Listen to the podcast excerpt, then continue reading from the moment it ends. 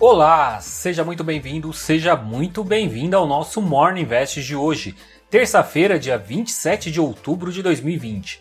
Eu sou o Sidney Lima, especialista em investimentos, e venho trazer os destaques para você começar o dia bem informado. Novos casos de coronavírus na Europa e a enrolação para o pacote de estímulos à economia americana fizeram os mercados ficarem no vermelho na última segunda-feira. O Ibovespa, por exemplo, terminou o dia com uma leve queda de 0,24%, aos 101.017 pontos. O volume financeiro foi de 16,4 bilhões de reais.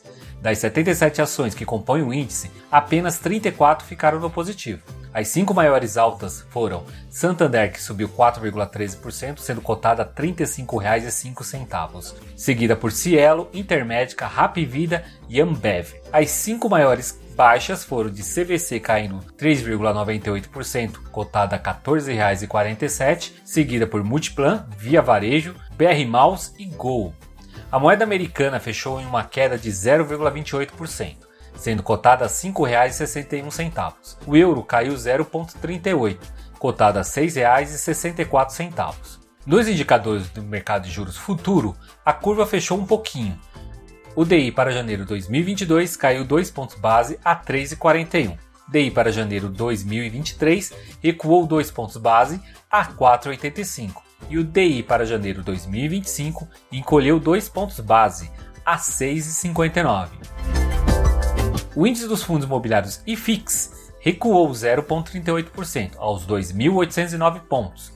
A maior alta foi do fundo imobiliário Barigui Rendimentos, subindo 1,06%, e a maior baixa foi do fundo imobiliário Santander Renda de Aluguéis, caindo 1,87%.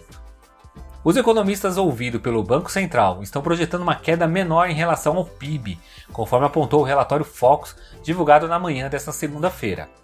A expectativa da mediana foi um recuo de menos 5% para menos 4,81% neste ano. E para o ano que vem, a projeção de crescimento foi reduzida de 3,47% para 3,42%. Em relação ao IPCA, as estimativas tiveram elevação de 2,65 para 2,99 em 2020 e de 3,02 para 3,10 para o ano que vem. O dólar, na visão dos economistas, teve uma elevação, saindo dos R$ 5,35 para R$ 5,40 para este ano.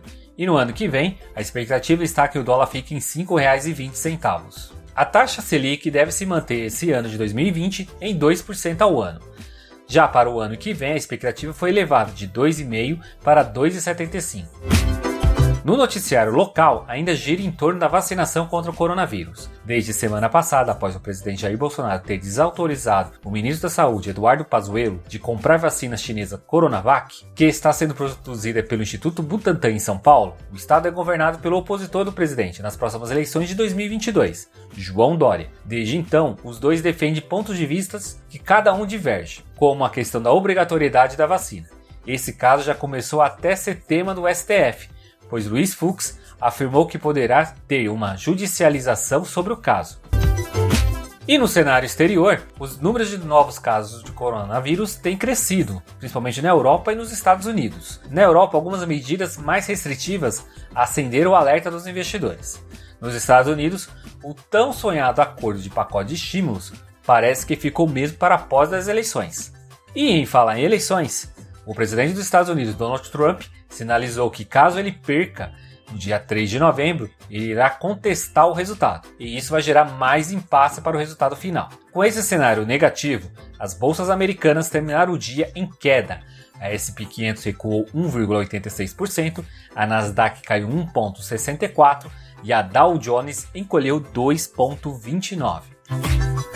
E para você que acabou perdendo o emprego entre o período do dia 20 de março a 31 de julho, saiba que o governo vai ter parcela extra do seguro-desemprego. O governo propôs conceder até duas parcelas extras do seguro-desemprego para quem foi demitido sem justa causa entre essas datas.